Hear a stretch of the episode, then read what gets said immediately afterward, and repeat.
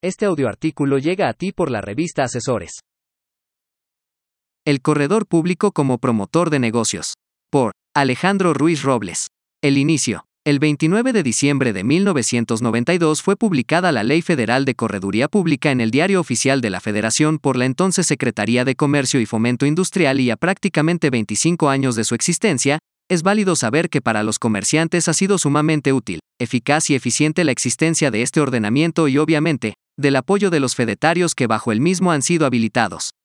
Basta recordar el momento tan especial que vivía México en su apertura al intercambio internacional de mercaderías y servicios, inversiones y su próxima celebración del Tratado de Libre Comercio de América del Norte para entender la necesidad de fortalecer el desarrollo comercial con la existencia de un profesional especializado en la materia y dotarlo de fe pública y conocimiento en materia de evaluación, principalmente.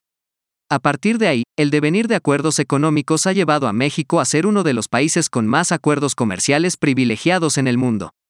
Actualidad. En ese contexto, los corredores públicos hemos tenido una activa participación en materia económica, logrando que cada vez más haya emprendedores, empresarios y personas en general, que se interesen en nuestro actuar y brindarles a estos una opción en materia de fe pública en beneficio de sus negocios, su patrimonio y desde luego, sus intereses, todo ello, sin demeritar en forma alguna la importante y respetable labor del notario público.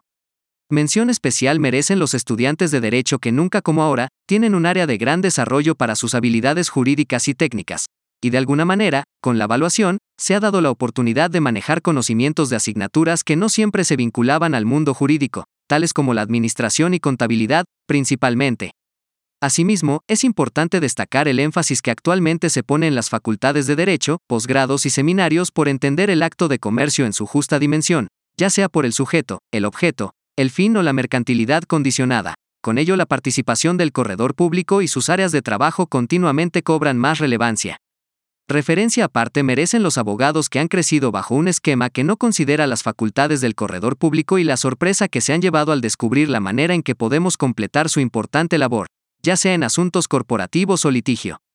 La oportunidad, en virtud del conocimiento, su gran participación en el comercio y la confianza generada en la sociedad se ha incrementado la actividad del corredor público. No obstante, a raíz de la entrada en vigor del acuerdo entre los Estados Unidos, Canadá y México del pasado 1 de julio de 2020, en especial, el capítulo 25 denominado Pequeñas y Medianas Empresas, surge la gran oportunidad de ser uno de los principales actores que apoyen y sean favorecidos de esta normativa.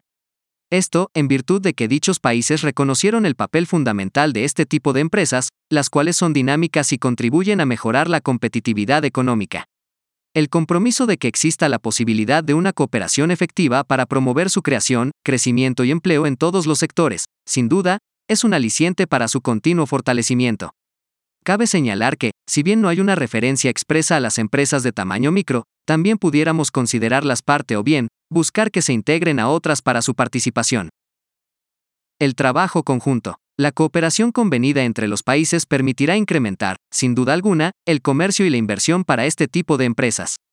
Tan solo pensemos en los compromisos adquiridos para promover la cooperación entre la infraestructura de apoyo, la organización y la generación de un ambiente normativo propicio para el establecimiento de incubadoras y aceleradoras, centros de asistencia a la exportación, generación de una red internacional para compartir mejores prácticas, intercambio de investigaciones y promoción en la contribución del comercio internacional. Asimismo, es una gran idea la creación de estímulos para la integración en este tipo de empresas de mujeres, miembros de pueblos indígenas, jóvenes y minorías, así como el fomento de emprendimientos agrícolas y rurales. Tema de interés, resulta la posibilidad de intercambiar información y mejores prácticas en áreas que permitan el acceso de estas empresas al capital, al crédito y a la contratación pública, siempre con la posibilidad de que se adapten al mercado. Adicionalmente, es excelente desarrollar plataformas en medios digitales como la web para que emprendedores, empresarios y personas relacionadas con el comercio se vinculen con proveedores, compradores y socios potenciales, nacionales o internacionales. El seguimiento. Mención aparte merecen la creación de un comité consultivo que trate estos asuntos, en cuyo caso, los representantes de los gobiernos no solo deberán tener la sensibilidad para entender las vivencias de las pequeñas y medianas empresas y los diversos sectores a que pertenecen, sino también la visión para identificar oportunidades comerciales, conveniencia de integraciones, intercambios de experiencias, conocimientos, capacitaciones, avances tecnológicos y áreas de crecimiento. En fin, acciones dirigidas a su creación, crecimiento, consolidación y fomento. El éxito no solo se verá en los números que se exhiben cada año, sino en el diálogo trilateral con todos los sectores que participen de estas empresas y, obviamente, de las acciones que se tomen para su mejora.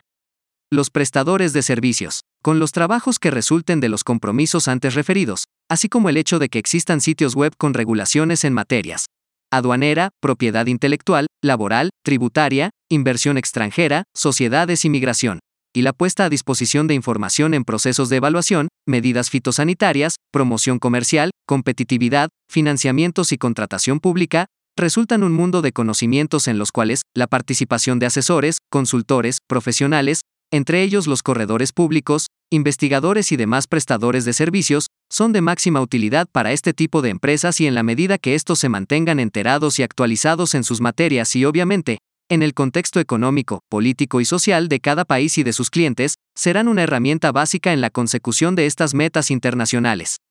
El compromiso. El corredor público tiene hoy el desafío de estar a la altura de las circunstancias que presenta un mundo globalizado y continuar actuando con un perfil de responsabilidad social.